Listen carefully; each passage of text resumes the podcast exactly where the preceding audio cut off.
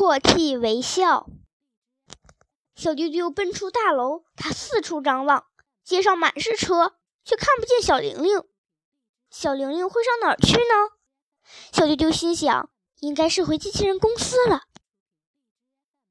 到机器人公司找小玲玲。尽管小丢丢知道机器人公司在很远的地方，为了把小玲玲找回来，他决定独个儿到机器人公司去。他记得上次跟妈妈到机器人公司，先坐二十六路公交车，还不错。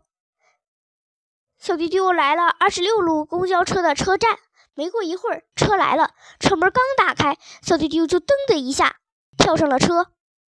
上班时间已经过了。车里不拥挤，有好多空位。小丢丢挑一个临窗的座位。这一次，他趴在窗口，不是为了看风景，却是寻找小玲玲。汽车开动了，小丢丢专注地看着窗外，突然觉得有人拍他的肩膀。一看是售票员阿姨。小朋友，不要把手和头伸出窗外，那样很危险。小丢丢一听，赶紧把脑袋和手缩了回去。小朋友，你还没买票呢。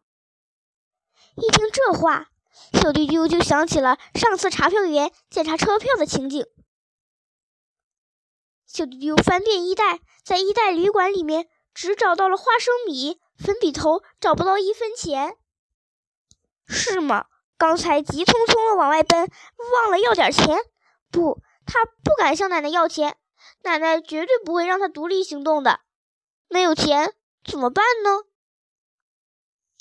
小丢丢掏出了一粒花生米，对售票员阿姨说：“我没有钱，用这个买车票行吗？”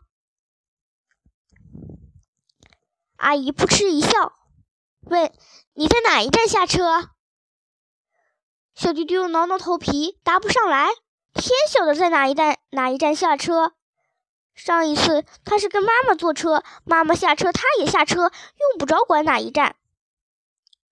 我妈妈下下车的那个站。阿姨又笑了，问：“你妈妈上次在哪个站下车呢？”小丢丢的手一直抓头皮，他答不上来。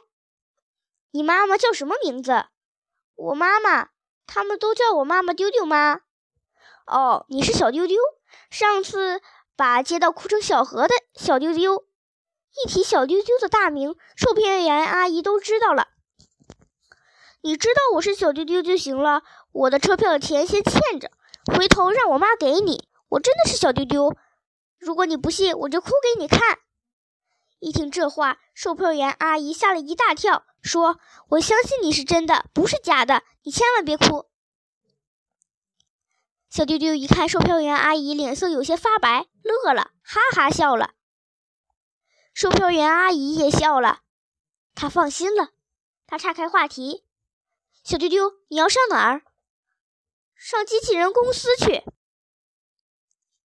哦，要换好几辆公共汽车呢。这样吧，你在前面的一个站下车，然后往前走，往左拐，就是四十二路公交车。”你上去以后，你说你是小丢丢，售票员一听你的大名，一定会帮助你，告诉你在哪一站下车，换什么车。啊，我一下子都告诉你，你可能记不住。售票员阿姨真好，她像扶老爷爷似的，拉着小丢丢下了车。下车以后，他再三叮嘱：往前走，向左拐，换四十二路公交车。二十六路公交车开走了。小丢丢按照售票员阿姨说的话向前走，往往左拐。很抱歉，他丢三落四的，总是把左当成了右。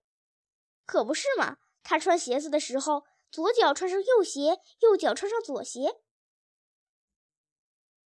他嘴里念叨着向左拐，他的双脚已经向右转了。他越来越慌张，他知道他迷路了。他看看四周。全是些不认识的路、不认识的房子、不认识的人。小丢丢喊起：“小玲玲，奶奶，爸爸妈妈！”没人回答。小丢丢拉警报，他的警报声那么响亮。叔叔跑来了，阿姨跑来了。叔叔是不认识的叔叔，阿姨是不认识的阿姨。小丢丢心里发慌，警报越来越响。糟糕，眼泪已经从眼睛里面流出来了，这是发大水的征兆。就在这时，鲜红的摩托车唰的停住，车上走下了一个穿夹克衫的人。他推开叔叔阿姨，来到小丢丢跟前。小丢丢，那人大声说，像见到了老朋友似的。小丢丢抬头一看，警报解除，眼泪消失。小丢丢哈哈大笑，那那人也哈哈大笑。叔叔阿姨感到莫名其妙，不由得大笑起来。来人是谁呢？